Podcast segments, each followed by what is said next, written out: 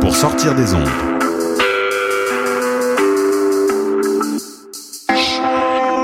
Podcast, musique, découverte. Sur choc.ca. La musique au rendez-vous.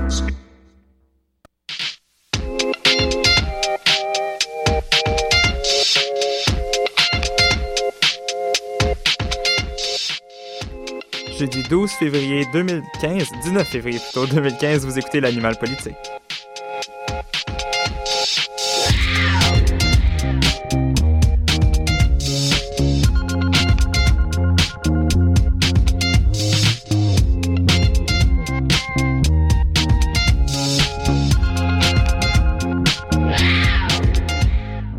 Bienvenue à votre rendez-vous politique hebdomadaire, l'animal politique. Ici Jean-Philippe Guilbeault à l'animation pour cette émission consacrée cette fois-ci aux populations autochtones.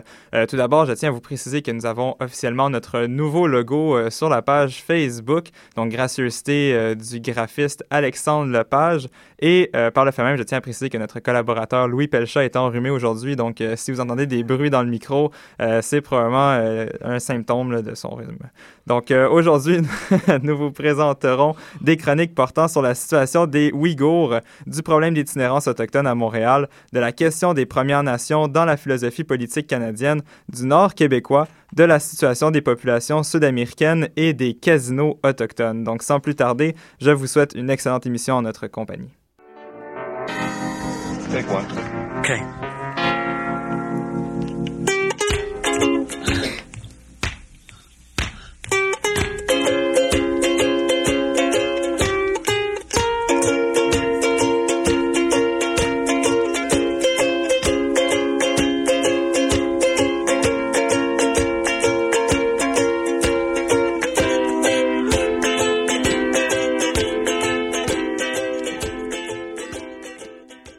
Samuel Lamoureux est avec nous en studio pour nous parler d'un peuple autochtone plutôt méconnu euh, du public québécois, voire même occidental, les Ouïghours. Ouais, vous avez bien entendu, les Ouïghours.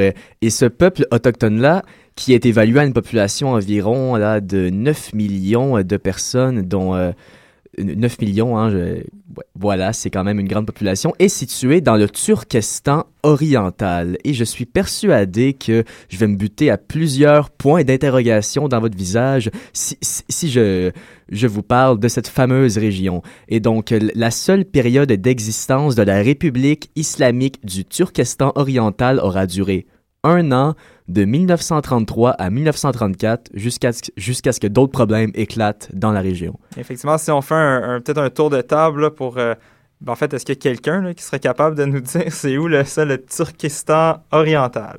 Louis, est-ce que ça... Je te connais donne le un- Turkménistan, mais le Turkistan, euh, ça me dit absolument rien. Nicolas? Euh, J'aurais dit dans le coin des autres stands, vu que euh, c'est un stand.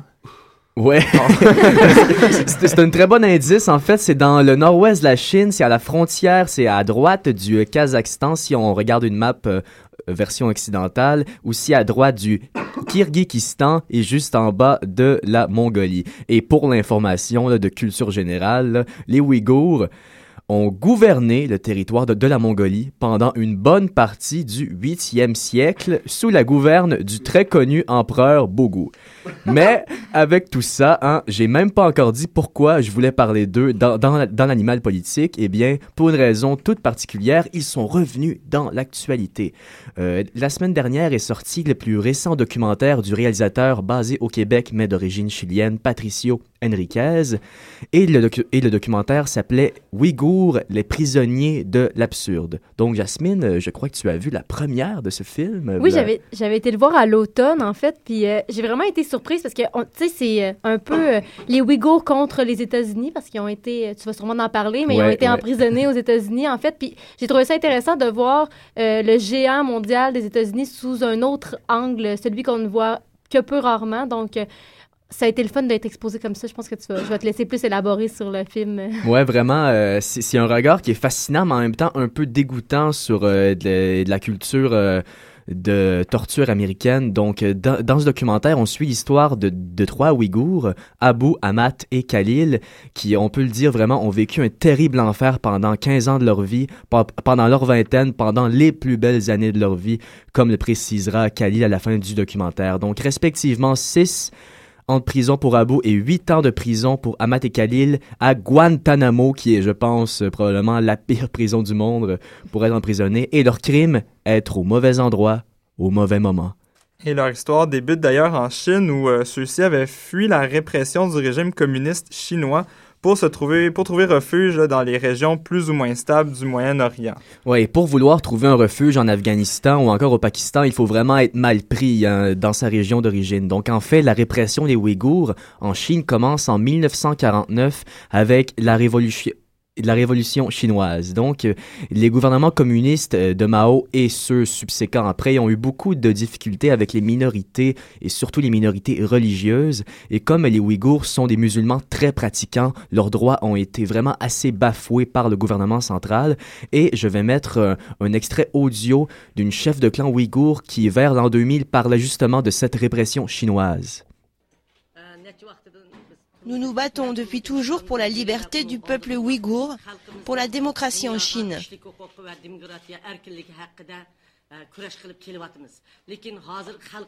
Mais la condition des Ouïghours a considérablement empiré.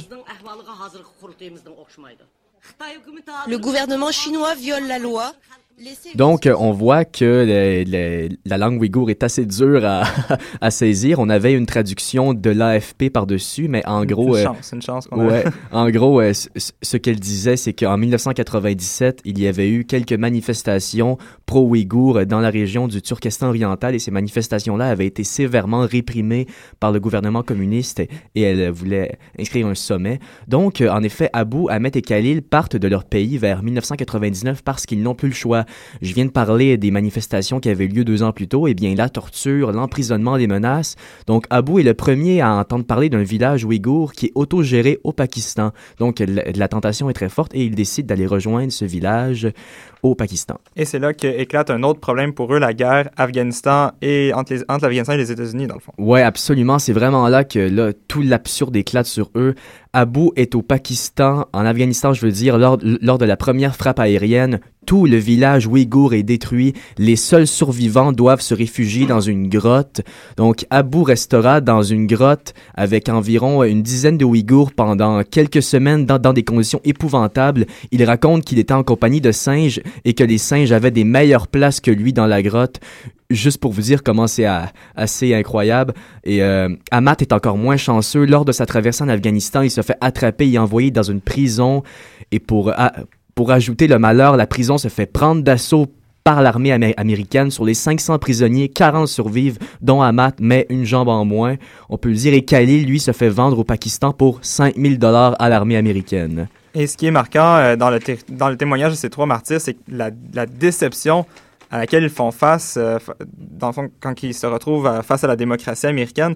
Leur oppression s'est poursuivie de la même façon sous les Américains et même parfois d'une façon encore plus intense. Ouais, ben c'est ça, c'est qu'ils ils avaient subi l'oppression face au gouvernement chinois, face à, l'instabilité euh, de l'Afghanistan, et là maintenant ils se ramassent dans les mains de l'armée américaine et on les condamne à Guantanamo pour une durée indéterminée. Et c'est vraiment, c'était vraiment incroyable pour eux. Et, euh, c'est euh, alors une bataille judiciaire aidée par des juristes bénévoles vraiment courageux leur rendra justice vraiment plusieurs années plus tard. Ils seront transférés dans divers endroits, Abu en Albanie, Ahmed au, au Barbade et Khalil sur les, sur les îles Palaos à la demande des, des, des États-Unis. Mais on s'entend pour dire qu'un séjour dans les tropiques, hein, ça pardonne vraiment pas un séjour prolongé en enfer. Ah, Je crois que Jasmine voulait intervenir là-dessus, justement. Mais justement, j'ai quand même trouvé ça, en écoutant le film, que c'était assez euh, impressionnant de voir que les États-Unis n'ont accueilli aucun des, des- prisonniers qui avaient été emprisonnés à tort, justement, pour se racheter de les avoir emprisonnés. Ouais, et il y avait un juge américain qui disait euh, J'ai parlé à l'administration et ils m'ont dit que les Ouïghours seraient ils sont innocents, mais ils vont quand même être emprisonnés à perpétuité pour rien parce qu'on ne veut pas les accueillir sur le territoire américain. Donc, il, il a fallu euh, trouver des consensus vraiment difficiles avec les îles tropicales euh, comme euh, les Barbades et finalement, heureusement, là, après huit ans, ils sont de retour sur leurs îles, mais euh, vraiment incroyable comme histoire et une grande déception envers le régime américain. Donc, précisons pour finir que le gouvernement chinois revendique toujours le rapatriement des Ouïghours sur son territoire à des fins d'interrogatoire. Euh, Ceux-ci sont toujours considérés comme des terroristes par, euh, par ce pays. Merci Samuel pour Ouais. ce, ce tour d'horizon. Maintenant, on passe à la politique américaine avec notre collègue euh, malheureusement enrhumé, euh, Louis Pelchat, qui euh, va nous euh, faire un petit portrait de, de, de, de la, situa- de la situation autochtone en sol américain. Tout d'abord, bonjour Louis. Bonjour Jean-Philippe. Donc, toujours sur le thème autochtone, de quoi tu vas nous parler aujourd'hui, Louis? Simplement, Jean-Philippe, aujourd'hui, on va aller voir euh, d'un peu plus près les phénomènes des casinos indiens. Ben, en fait, ce qu'on appelle les casinos indiens qui sont de plus en plus nombreux aux États-Unis. Euh, mais avant tout ça, il faut apporter certaines précisions parce qu'il y a vraiment une différence dans la situation autochtone comparée à celle du Canada. Oui, déjà, ce sont pas tout à fait les mêmes tribus exactes, donc ce ne sont pas les mêmes tribus, les mêmes familles. Euh, les besoins de chacune doivent varier de, de l'une à l'autre. Exactement, mais c'est des différents besoins parce que c'est une communauté autochtone vraiment différente. On va juste commencer par quelques faits pour bien saisir la situation ici. Euh, donc, on parle premièrement d'une population at- autochtone qui est 1,5% de la population euh, américaine totale, ce qui fait environ un total de 4,5 millions d'individus de descendance autochtone aux États-Unis. Le gouvernement fédéral reconnaît l'existence de 561 tribus, euh, bien que d'autres tribus ne sont pas encore reconnues par l'État officiellement. Euh, les tribus qui sont reconnues par le gouvernement fédéral ont droit aux services de santé, d'éducation et, et offerts par le gouvernement, sauf les Autochtones qui ne vivent pas sur les réserves. Alors là, c'est intéressant parce qu'on a plus de la majorité des Autochtones qui ne vivent pas sur des réserves, donc eux n'ont pas accès au système de santé du gouvernement. Euh, les plus grandes tribus qu'on entend souvent parler, donc ici, on a les, euh, euh, disons là-bas, on a les plus grandes tribus qui sont au-dessus de 50 000 euh, individus. On a les Cherokees, les Navajos, les Sioux, les Apaches, les Blackfeet. On a aussi les Athabascans qui sont plus sud de l'Alaska. Au niveau des problèmes sociaux, on retrouve les mêmes genres de problèmes sociaux que dans nos propres réserves ici. Donc, euh, on a des taux vraiment plus élevés de pauvreté, de chômage, d'itinérance, beaucoup plus de suicides, de victimes de violences, de victimes de stress post-traumatique et d'incarcération que chez les Américains non autochtones. Et pour ça, c'est pas nécessairement euh, surprenant considérant que les Autochtones euh, des, États-Unis ont à peu près les mêmes, ont eu droit au même genre de traitement qu'ici au Canada, par exemple les, les pensionnats. C'est sûr que c'est évident. Euh, cependant, aux États-Unis, euh, d'un point de vue un peu plus historique, euh, on les a privés euh, de leurs droits de manière un peu, un peu différente. Si par exemple, ici, on entend souvent parler de la loi sur les Indiens, Jean-Philippe, Mhm. euh, qui par exemple, euh, donc dit que les Amérindiens, qui, s'ils veulent avoir leurs droits, doivent vivre dans les réserves. S'ils veulent, euh, puis dans, sur les réserves, n'ont pas le droit au- à la possession, n'ont pas le droit de posséder eux-mêmes leurs choses. Euh, puis euh, ça a, été, fait vraiment au, début de la colonisation. Aux États-Unis, ce qui s'est passé, c'est qu'on a utilisé une technique qui se définit comme ce qu'on appelle le fédéralisme territorial. C'est un beau grand mot. Euh, je vous explique ça très simplement. Donc, à la formation des 13 colonies aux États-Unis, euh, on a eu la question des minorités nationales. Euh, c'est devenu une question très, très délicate. Le pays de la démocratie libérale, que sont les États-Unis d'Amérique, ne voulait pas donner euh, pouvoir à une minorité dans un territoire. Quand on dit minorité, on va parler ici des Autochtones.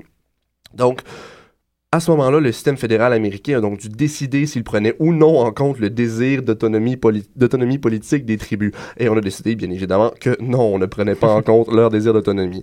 Donc, quand on a voulu s'étendre vers l'ouest des États-Unis, euh, vers euh, Hawaï ou, euh, en, ou en Alaska, on s'est buté à plusieurs tribus autochtones qui étaient en majorité dans leur territoire. Euh, donc, ce qu'on a fait, c'est pour, pour s'assurer qu'ils n'étaient pas en majorité sur leur territoire, on a tracé des limites territoriales de manière à ne pas donner majorité aux groupes autochtones ou hispanophones. On a simplement tracé des limites dans les territoires pour Mhm. s'assurer qu'ils soient séparés, divisés en deux, en trois, en quatre qu'ils soient limités, ne puissent pas être en majorité. Euh, puis pour ceux qui avaient déjà une majorité qui était très dure à définir des barrières, comme par exemple Hawaï ou Porto Rico plus tard, on a simplement reporté le statut de territoire jusqu'à ce qu'on ait assez d'immigrés et assez, assez de colons immigrés là pour avoir une majorité de, de Ouais. colons anglais. Un peu la même stratégie qui a été employée en Afrique avec le colonialisme, de, de tracer des frontières un peu n'importe comment. Très semblable pour diviser les peuples. hein. Excellent. Et euh, chacun de ces moyens de, dans le fond, pour mettre de la répression sur les minorités autochtones, euh, même s'ils ont été traités légèrement différemment? À quel point leur situation diffère de celle des Autochtones canadiens? C'est une question très chargée, mais en résumé, ils s'en tirent légèrement mieux que nos, nos Autochtones ici au Canada ou au Québec.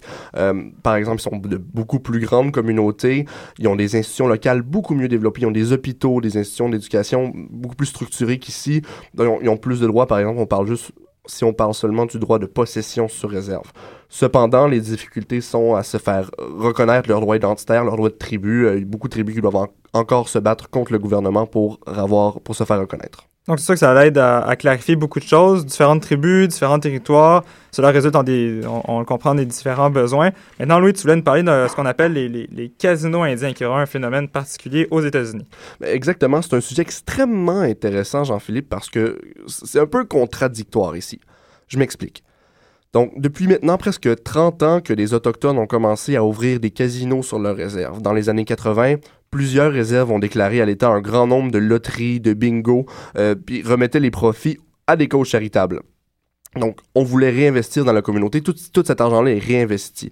Donc, simplement, quand on a voulu faire agrandir, les, les, les réserves ont voulu faire agrandir euh, ces casinos-là, faire avoir des machines électroniques, il a fallu faire passer une loi qui est passée en 1988, qui s'appelait la loi sur le jeu indien, qui permettait les casinos. Donc, quand on a eu ça, on a eu un boom d'éducation, un boom au service de santé, un boom au service de policiers, des services d'urgence. Euh, tout a vraiment été amé- amélioré grâce au financement euh, de tout ça. Donc, c'est, ça a permis, dans le fond, d'améliorer la situation en quelque sorte ou de donner une plus grande liberté aux, Autochtones américains ou comment ça pourrait. Ben, c'est sûr qu'on voit, on voit cette partie-là, mais ils sont souvent accusés, euh, les casinos, d'encourager les Autochtones à dépenser leurs maigres revenus dans le jeu. On les accuse d'encourager l'alcoolisme déjà avancé. Euh, puis, dans le fond, que les casinos ne s'appuient pas sur des valeurs autochtones. Excellent, c'est un, un bref résumé de la situation euh, autochtone aux États-Unis. On enchaîne maintenant en musique avec euh, un nouvel album de Jean Leloup et euh, sa chanson à Paradis City.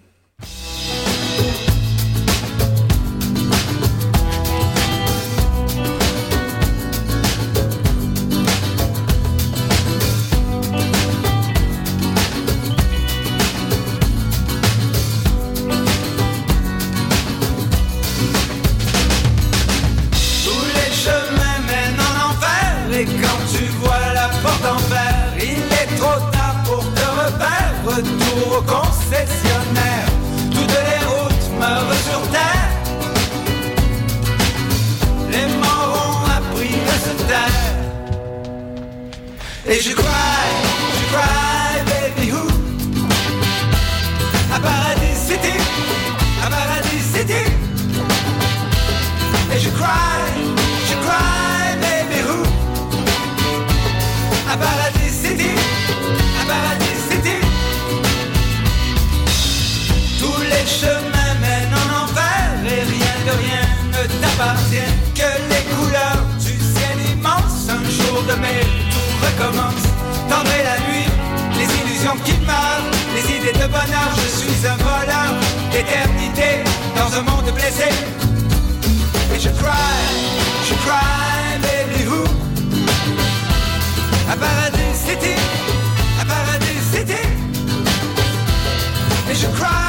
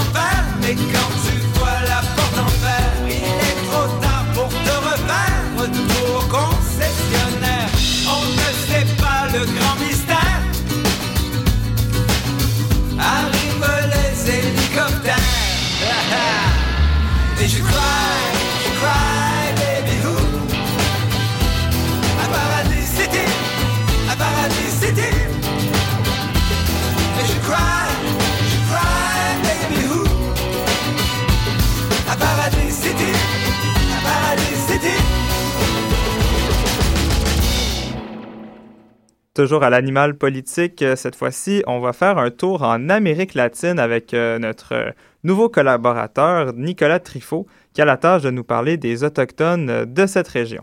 Oui, la lourde tâche, dirais-je même, au vu des statistiques démographiques des Autochtones dans cette région du monde. Rappelons qu'il existe, selon l'UNICEF, 522 peuples indigènes sur le territoire allant du nord désertique du Mexique jusqu'au sud désertique de la Patagonie, en passant par les Caraïbes. Le territoire, euh, sur ce territoire vit, euh, survit plus de 600 langues précolombiennes jusqu'à nos jours. La Bolivie compte plus de 60% d'indigènes au sein de sa population, le Guatemala plus de 40% et le Pérou plus de 30.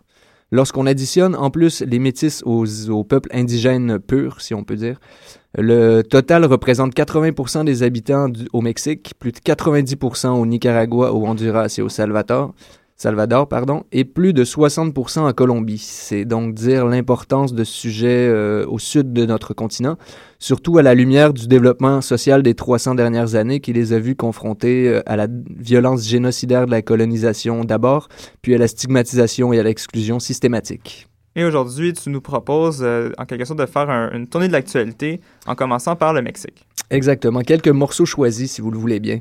Euh, donc on, commence plus particulièrement au Chiapas, euh, état du sud du Mexique, où a fêté il y a quelques semaines son 21e anniversaire l'armée zapatiste de libération nationale, aussi connue sous le nom de EZLN, l'Ejército Zapatista de Liberación Nacional, du nom d'Emiliano Zapata, révolutionnaire défenseur de la population rurale et figure importante de la guerre civile du début du 20e siècle. Le EZLN est une organisation sociopolitique qu'on peut qualifier de socialiste libertaire constitué d'une multitude de villages autochtones. Et euh, ces villages défendent l'autonomie de leurs systèmes euh, sociaux ancestraux et, vivent et visent l'épanouissement des cultures autochtones locales. L'organisation s'est structurée en 1994 à la base dans le but d'exprimer leur opposition à l'ALENA.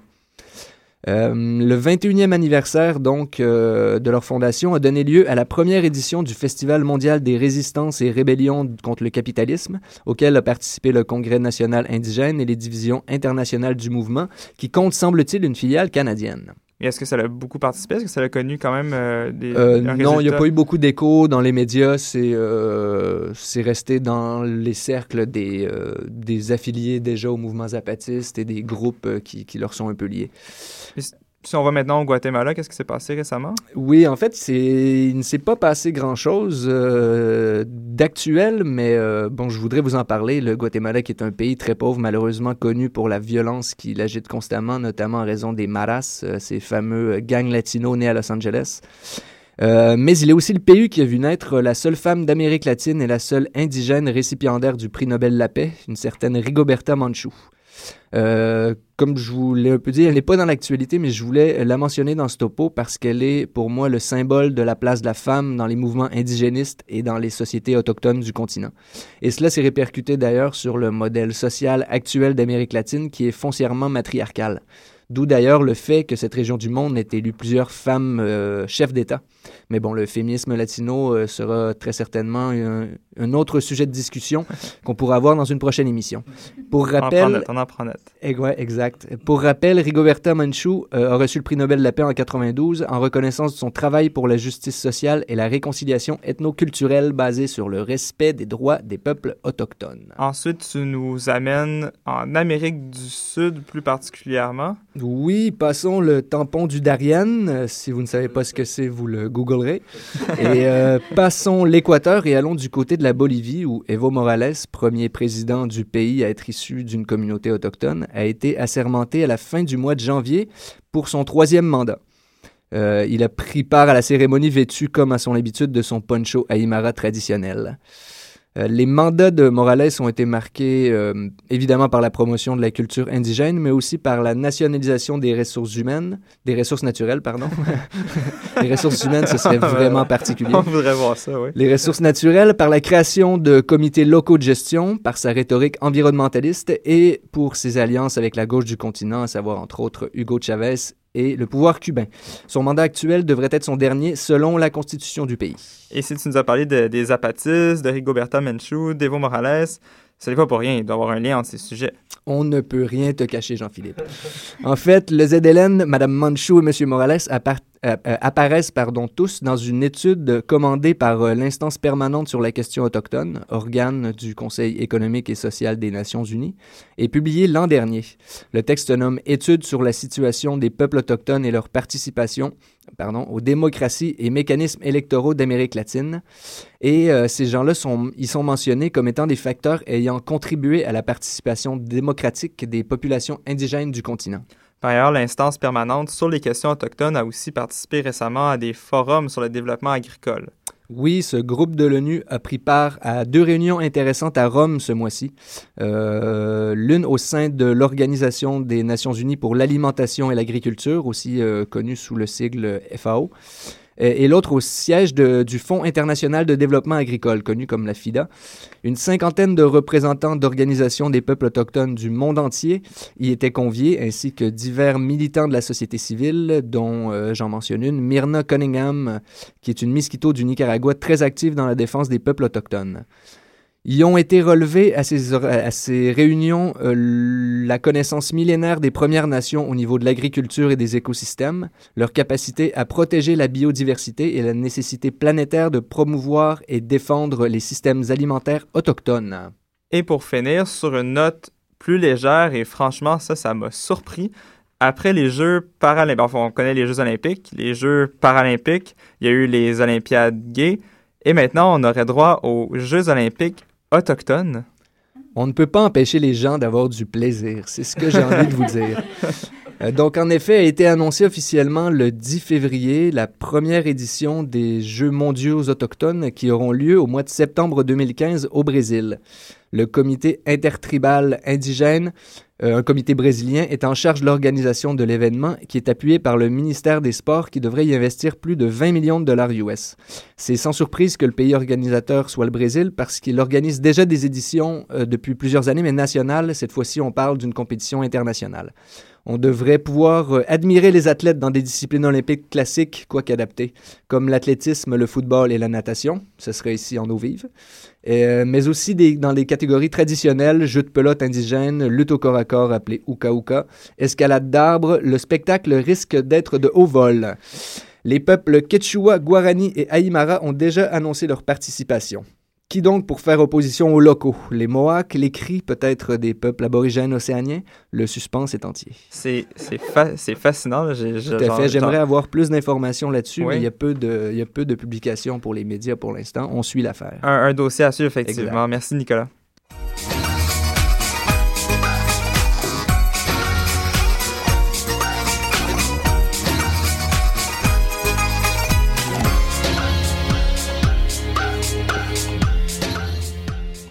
On revient maintenant en sol québécois avec notre chroniqueuse affiliée à la politique euh, provinciale. Jasmine, ta recherche euh, cette semaine, c'est plus basé à savoir si les Québécois connaissaient réellement les nations autochtones avec lesquelles euh, ils cohabitent. Et sans surprendre personne, le constat est clair, il existe un grand clivage entre les nations dites québécoises et autochtones. Pourtant, ils ont des enjeux similaires, notamment le, nationalisme et la conversion de la langue. Ouais, la conservation de la langue, oui. En fait, je me suis vraiment, euh, je me suis vraiment basée sur le film Québécoisie. C'est comme un, un documentaire reportage de Mélanie Carrier et Olivier Higgins qui sont partis eux dans le nord euh, québécois en vélo et qui ont qui ont regardé toutes les nations autochtones, ben, la plupart en fait.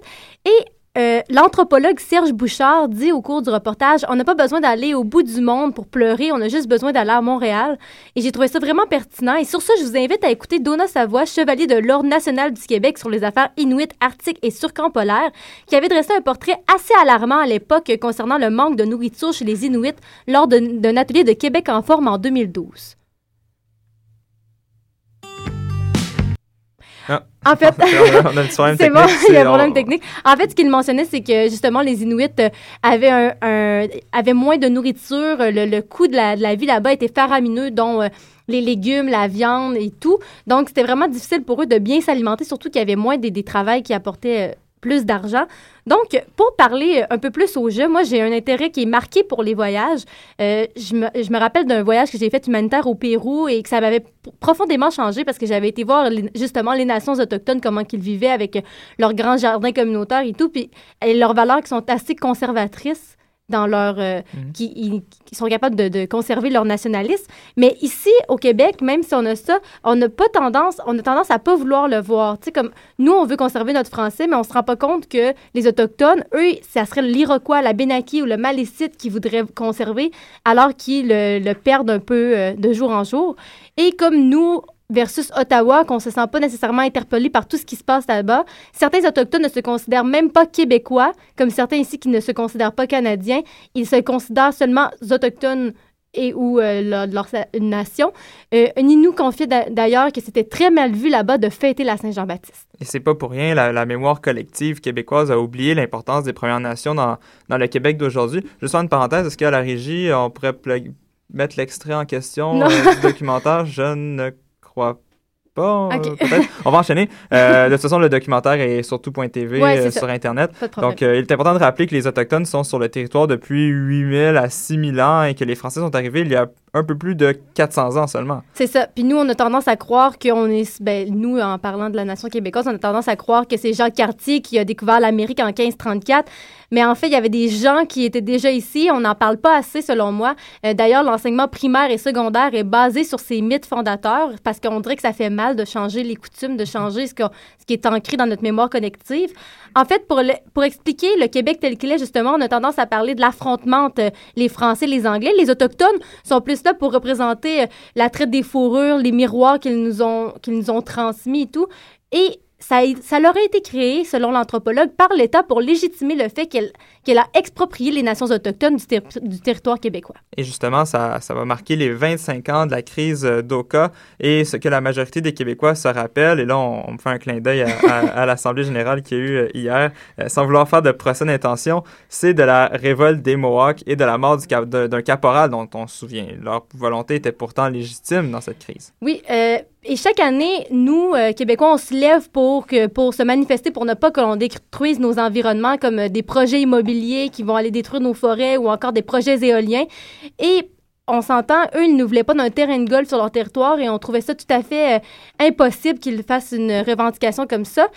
Mais en fait, c'est que leur idéologie, elle, c'est de la terre-mère. Donc, c'est vraiment important pour eux. Ils, ils vouent vraiment un culte à la nature très important.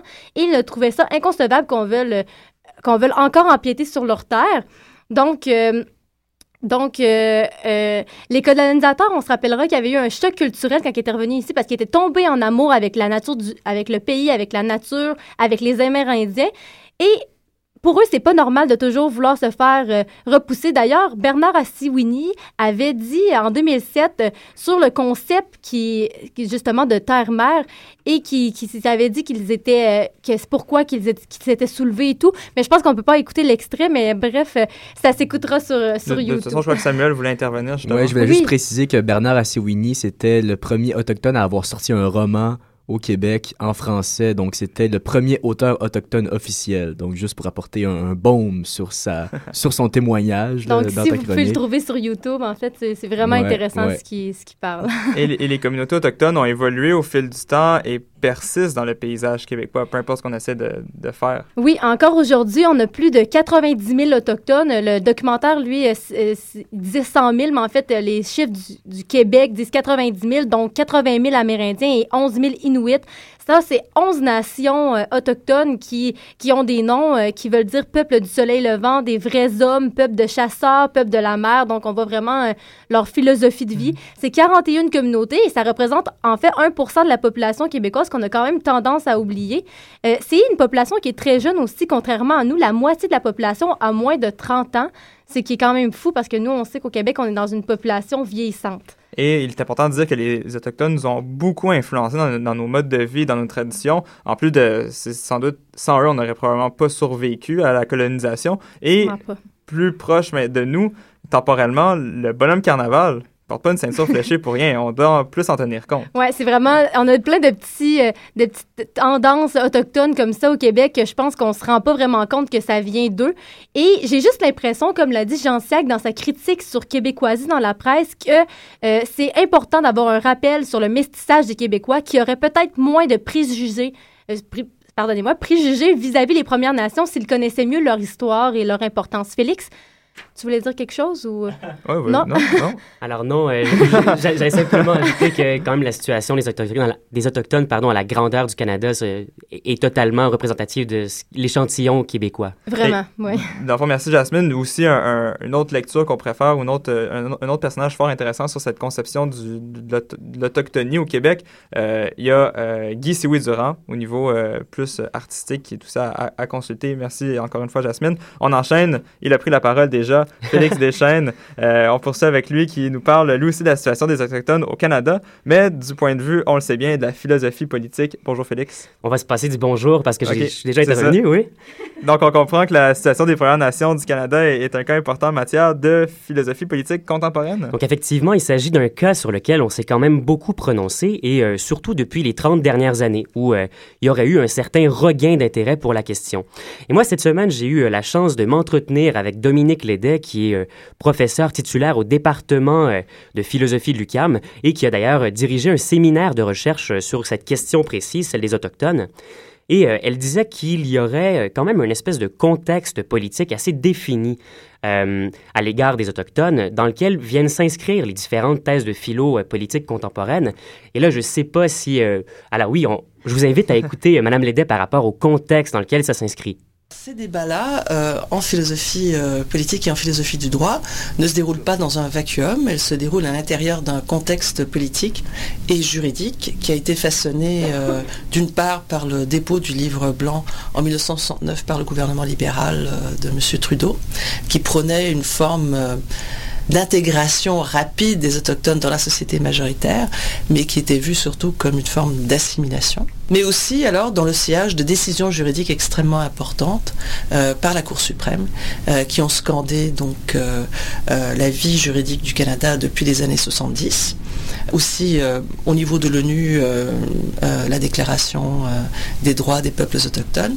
Et puis évidemment tout le cycle des négociations constitutionnelles qui ont eu lieu au Canada de la fin des années 80 et les années 90 jusqu'à l'échec de l'accord de Charlottetown.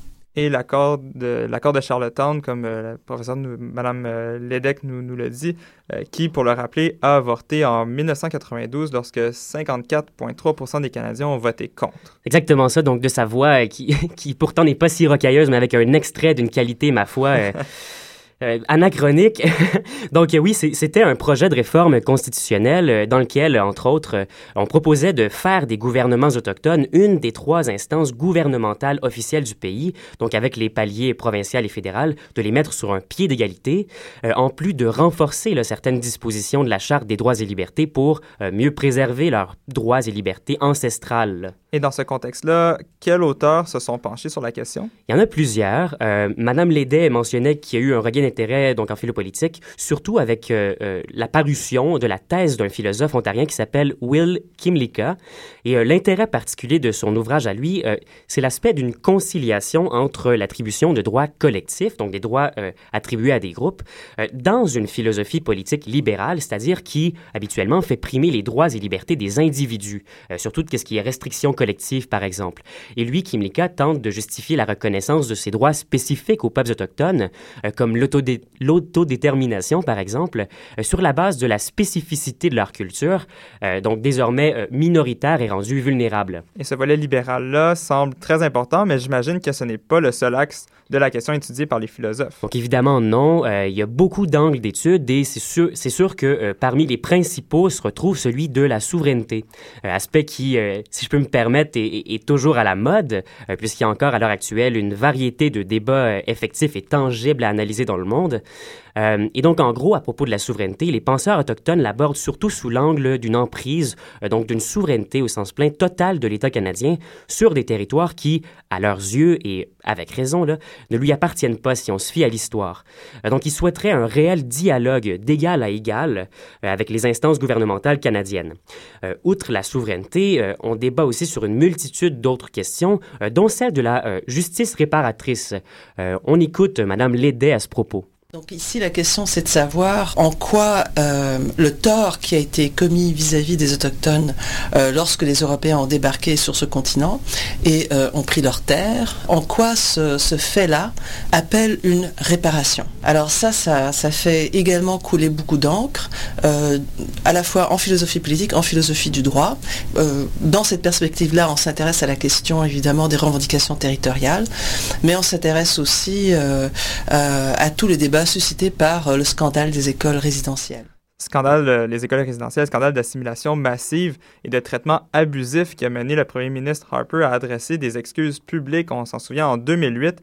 Justement, est-ce qu'on peut parler d'une certaine reconnaissance grandissante à l'école à, l'égard pardon, des populations autochtones aujourd'hui? Donc, si je veux pas être de mauvaise foi, il faut dire que c'est sûr qu'en fait de justice réparatrice, euh, bon, il y a eu ce- certaines mesures, euh, donc des dédommagements monétaires, certaines tentatives aussi de réattribution de droits euh, via des traités, comme à Charlottetown, comme on mentionnait plus tôt, qui proposait d'ailleurs une grande avancée en matière d'autodétermination et qui a avorté. Il faut quand même dire que les penseurs autochtones eux-mêmes se montrent très critiques euh, des politiques de reconnaissance, puisqu'ils jugent qu'elles sont toujours décrétées dans un rapport de force qui est illégitime, euh, qui évoque, d'après eux, une nouvelle forme de colonialisme, donc pas à l'époque euh, des colons, mais peut-être un- une- forme plus actuelle, de la part de l'État canadien. Donc, encore une fois, et pour la dernière fois, Dominique Lédet. Du point de vue euh, d'auteurs autochtones très importants euh, comme Glenn Coulthard euh, et d'autres, le rapport entre l'État canadien et celui des autochtones est toujours un rapport de type colonial. La loi sur les Indiens est toujours là, elle n'a pas été abrogée. Comment est-ce qu'on pourrait qualifier, euh, du, point de vue de ces auteurs, euh, comment est-ce qu'on pourrait qualifier euh, l'attitude de l'État canadien? Eh bien, c'est toujours de, présumer, si vous voulez, une sorte de rapport dans lequel les autochtones sont des gens auxquels on adresse des exigences, des politiques, mais qui ne sont pas des sujets au sens plein du terme, et donc euh, avec lequel on n'engage jamais un dialogue euh, à plein titre. Et dans cette attitude de supériorité de l'État canadien, la loi sur les Indiens qu'on vient de mentionner est particulièrement évocatrice. Pardon. Oui, donc je termine là-dessus. Louis en a parlé brièvement plus tôt. Euh, la loi sur les Indiens, c'est aux yeux de la majorité des observateurs un véritable anachronisme qui euh, est resté pendant plus d'une centaine d'années avant d'être modifié en 82. Et euh, donc, au tout début, c'était une mesure délibérément assimilatrice. Et l'esprit de, cette loi-là teinte encore nos politiques ou nos imaginaires politiques par rapport à eux. Merci Félix, c'était fort intéressant. On enchaîne maintenant en musique avec Take Your Time de CB.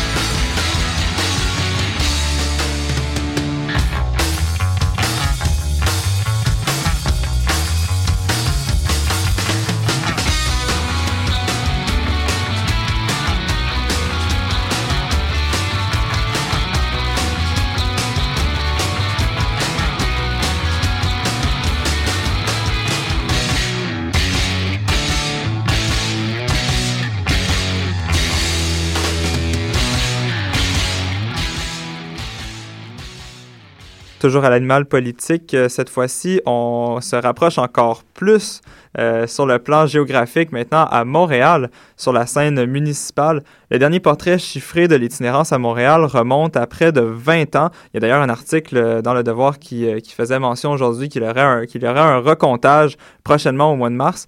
Ce n'est pas que la problématique est en déclin, loin de là. Tous les intervenants dans le domaine s'entendent pour le dire. L'itinérance explose à Montréal. D'ailleurs, un nouveau visage de l'itinérance se dévoile graduellement dans la métropole, alors que le nombre d'Autochtones en situation d'itinérance augmente de façon inquiétante. Euh, L'achalandage des refuges est en croissance constante à Montréal. En 2011, euh, les refuges ont connu un taux de fréquentation hors du commun qui a perduré tout au long du printemps et qui s'est poursuivi durant euh, l'été. On reçoit notre chroniqueur Jean Balthazar pour nous parler de cette situation. Peut-on attribuer des causes spécifiques à l'itinérance des Autochtones, Jean? Euh, bien, bien, Jean-Philippe, euh, c'est sûr qu'il y a plusieurs causes qui existent. Chaque cas pourrait être euh, analysé de manière euh, individuelle et isolée, mais je vais quand même tenter de décortiquer quelques facteurs qui favorisent l'itinérance autochtone. Pour ce faire, j'ai basé ma recherche surtout sur un cahier proposé en 2010 euh, par la- l'Alliance de recherche ODNA qui traite en fait évidemment de la condition itinérante parmi la population autochtone du Québec. Euh, on s'intéresse euh, évidemment, ben, en fait, autant aux Inuits qu'aux Premières Nations. Genre, pour les gens qui ne sont pas familiers avec ce- le concept de Première Nation, comment tu le définirais brièvement? Ben écoute Jean-Philippe, je vais te, je- ça va être très bref en fait mon explication. Euh, les Premières Nations, c'est tous les peuples autochtones canadiens qui ne sont ni Inuits ou ni Métis, tout simplement. Donc en fait, selon euh, Donna Savoie, qui a œuvré longtemps euh, au ministère euh, des Affaires des Affaires indiennes, euh, les problèmes euh, sociaux en fait qui accompagnent la réalité actuelle euh, de l'itinérance dans l'Arctique remonterait à la première moitié du 20e siècle. Euh, on se rappelle qu'à ce moment, euh, en fait, il y a eu l'imposition forcée de la sédentar- sédentarisation dans les sociétés inuites qui sont évidemment traditionnellement nomades. Donc, euh, M. Savoie rappelle qu'entre 1935 et 1975, euh, les sociétés inuites ont connu beaucoup de problèmes. On parle entre autres, euh, évidemment, d'un effondrement de l'économie euh, traditionnelle, l'éclatement des familles, euh, il y a eu des changements territoriaux importants, tout ça relié, encore une fois, euh, à la sédentarisation forcée. Évidemment aussi, il y a eu des euh, changements sur le plan de la gouvernance, euh, entre autres à cause de l'ingérence gouvernementale. C'est sûr que ces bouleversements-là, ces changements-là ont amené euh, des changements pour ce qui est des, des valeurs traditionnelles. Ça a aussi favorisé l'éclosion d'enjeux sociaux qu'on retrouve beaucoup dans les problèmes liés à l'itinérance. Donc, je fais allusion au climat de violence, euh, une crise aiguë du logement. Et donc, euh, tous ces facteurs associés euh, à l'explosion de la coût, euh, de la coût, oui, de, des coûts euh, de vie au Nunavik a permis, en fait, a influencé les, les Autochtones à se diriger vers les grandes villes, les grands centres comme Montréal, où les ressources ne sont toutefois pas nécessairement adaptées, adaptées à leurs besoins. Et qu'en est-il de la situation des Premières Nations, justement, à Montréal? Ben, la situation sociopolitique est quelque peu différente chez les Premières Nations. surtout, ben, Félix en faisait, en faisait allusion, euh, surtout en raison de la loi sur les Indiens. Euh, donc, euh, évidemment, les facteurs historiques résultant de la colonisation continuent d'avoir un impact important sur la marginalisation de plusieurs individus et communautés. Dans ce contexte, ben, en fait, les deux auteurs, du rapport de l'ODNA, Alexandre Germain et Carole Lévesque, ont euh, reconnu que les Premières Nations du Canada euh, ressentent encore les contre-coups euh, des grandes politiques d'effacement. On parle surtout de trois types d'aliénation, donc territoriale, culturelle et identitaire. Ces politiques-là ont eu évidemment un effet sur le, plan structurel de l'organisation des milieux de vie. Euh, donc, en fait, euh, évidemment, tout ce qui est liens sociaux, euh, liens familiaux, liens d'appartenance à la terre et valeurs traditionnelles, tout ça, ça a été affecté euh, chez les Premières Nations. Et la Ville de Montréal a présenté en septembre 2014 son plan d'action montréalais en itinérance 2014-2017. Est-ce qu'il s'attaque au phénomène de l'itinérance autochtone? Oui, Jean-Philippe. Donc, il cible l'itinérance autochtone. Et ce qui est très intéressant avec ce plan, l'aspect très intéressant, oui, c'est que c'est la première fois que la Ville de Montréal traite cette problématique comme un problème à part entière. On écoute euh, d'ailleurs à ce propos la conseillère en développement communautaire à la direction de la diversité sociale de la ville, Marlène Caron. pour euh, la première fois dans son plan d'action montréalais, euh, la ville a une rubrique, une action spécifique pour les populations autochtones. Donc, dans le précédent plan d'action, la question de l'itinérance autochtone était moins présente. Euh, c'est un phénomène qui prend de l'expansion, puis euh, tout comme les autres grandes villes euh, au Canada, on, on, on, on constate qu'il y a une problématique qui est spécifique à la présence de personnes autochtones dans des situations d'itinérance à Montréal. Donc là, je vais faire mon Félix Deschênes de moi-même et je vais m'excuser pour, euh, pour euh, la qualité en fait de l'extrait sonore. Euh, J'ai euh, en fait rejoint euh, Madame Caron via téléphone, donc ce qui explique les petits grichements dans le l'extrait audio. Madame Caron m'a mentionné aussi l'importance d'un travail conjoint avec les organismes déjà mis en place en vue de lutter contre l'itinérance autochtone. On l'écoute effectivement ce qu'elle a à dire sur cette collaboration. qui est de l'itinérance autochtone, c'est incontournable qu'on puisse travailler avec euh, les, organismes qui sont déjà bien implantés. C'est avec eux qu'on va euh, travailler à reconnaître les besoins spécifiques. D'une part, il faut bien comprendre la réalité autochtone pour pouvoir avoir des réponses adaptées à cette réalité-là. Donc, euh, notre, constat, c'est qu'à l'étape actuelle où on est, c'est qu'on est à, à se connaître, à se reconnaître, et puis à bien des égards, euh, bien comprendre la réalité du terrain pour pouvoir adapter nos services du mieux qu'on peut à cette nouvelle réalité-là. D'ailleurs, la Ville de Montréal tente maintenant d'adapter des mesures qui touchent l'itinérance à la situation autochtone. Oui, euh, en fait, euh, Madame Caron m'a expliqué que la Ville de Montréal a mis en place en 2008-2009 un programme d'accompagnement en justice pour les personnes itinérantes. Donc, on parle ici d'un service offert à la Cour euh, municipale, évidemment. Euh, et, eh bien, cette année, la Ville est en train de regarder de quelle manière elle peut adapter ce programme aux personnes d'itinérance issues des communautés autochtones, autant les Inuits que les Premières Nations. Donc, ainsi, on créerait un service spécifique pour contrer euh, l'itinérance autochtone. Merci Jean pour ce, ce portrait de la situation de l'itinérance à Mais- Montréal. Merci, Jean-Philippe. Donc on enchaîne. euh, Il était supposé avoir un, un- un pont musical, c'est pas. On va enchaîner. euh, toujours à l'écoute de la- l'animal politique. Euh, on va y aller avec notre table ronde. Donc certains vont y voir une, une drôle de coïncidence, mais la table ronde de cette semaine portera sur la couverture médiatique des questions autochtones. Coïncidence car mes valeureux chroniqueurs et moi-même euh, étudions tous en journalisme à l'UCAM. Euh, donc on va, on va y aller avec la table ronde. Donc avec le, mouvement Idle No More, les marches pour la protection des territoires ancestraux, le scandale des femmes autochtones disparues. Trouvez-vous que les médias en font assez pour sensibiliser la population aux problématiques des Premières Nations, Félix? Oui, donc je pense qu'ils ont eu à corriger le tir. Ils se sont fait un petit peu taper sur les doigts. Si on remonte quelques années avant avec des, avec des événements quand même, euh, euh, peut-être pas bouleversants, mais des, euh, des, des événements marquants quand même dans la cause autochtone, peut-être euh, depuis les, années 80. Euh, je pense à, la Grande Paix, à la crise d'Oka. Euh, eh bien, la couverture médiatique, euh, surtout des grands périodiques québécois, a été critiquée par le tribunal d'honneur du journalisme, le Conseil de presse. Et en 2003, ils ont tenu, justement, si je ne m'abuse, je pense que c'était 2003, euh, un colloque en la matière pour corriger le tir, justement, pour ne pas véhiculer de vieux stéréotypes et ne pas fomenter des fausses idées, là. euh, sur le cas. Donc, je pense que, euh, du moins, ils ont été invités à se repositionner. Euh, effectivement, euh, je crois avoir constaté euh, qu'il y a encore des stéréotypes aujourd'hui, mais euh, donc ils ont, invité, ils ont été invités à se repositionner. Louis?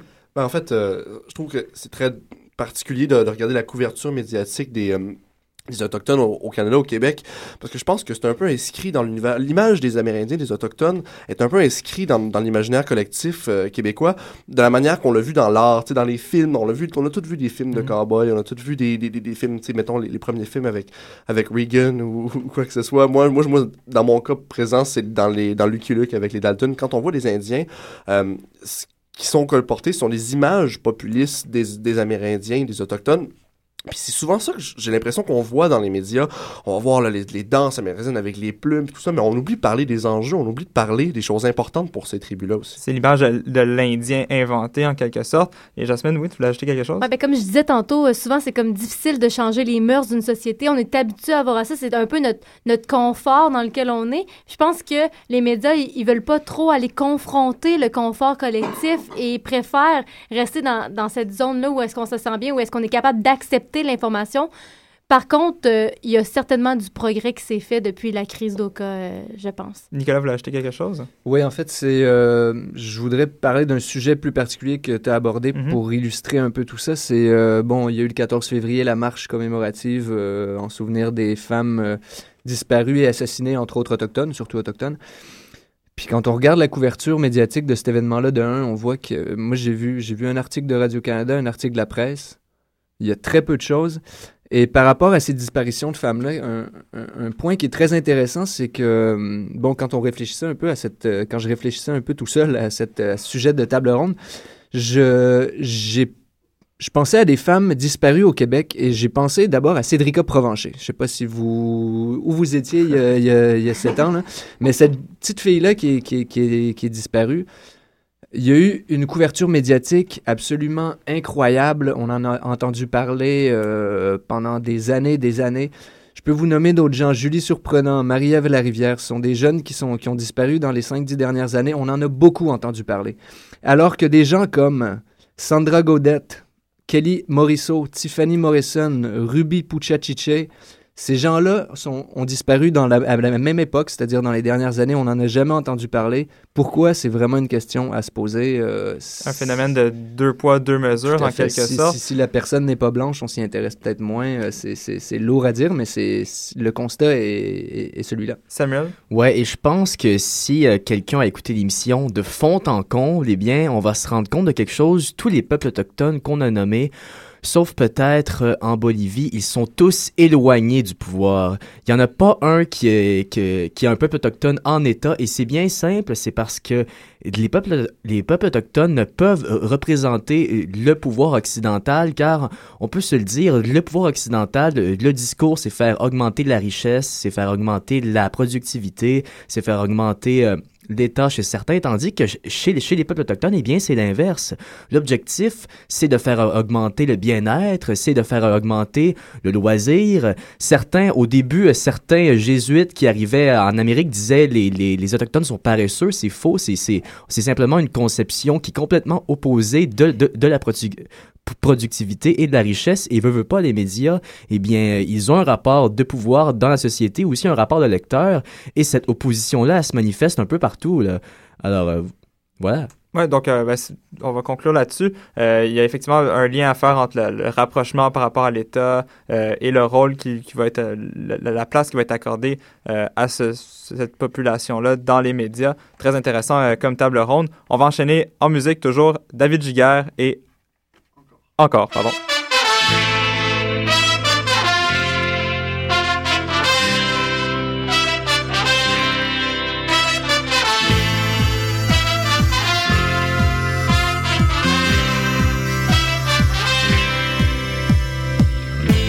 Elle est née entre l'été et l'automne.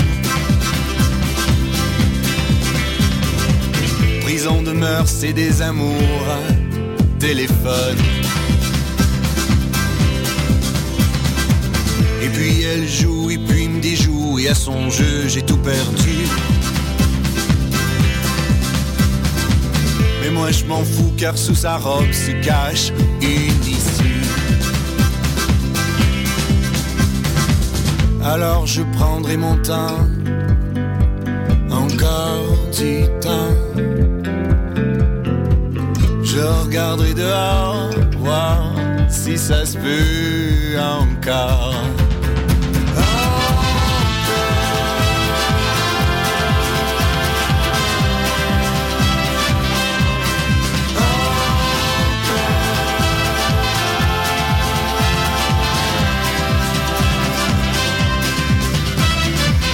Passer sa vie à se courber le dos dans les jardins de nos ébats. Y a un secret, en fait le tien, auquel tu tiens bien plus que moi. Et tes amants qui par milliers viennent déterrer ce que j'ai trouvé. Allez creuser, allez crever dans les sentiers de sa beauté. Alors je prendrai mon temps, encore du temps. Je regarderai dehors, voir si ça se peut.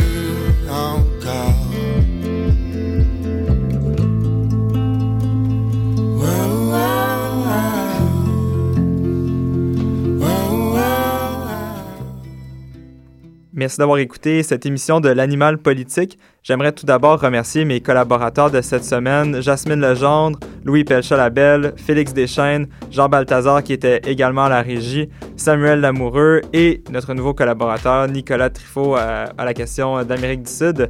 Nous nous retrouvons la semaine prochaine avec notre autre équipe de collaborateurs qui traiteront des grandes villes et de leurs enjeux politiques. Donc je vous souhaite une bonne semaine et à jeudi prochain.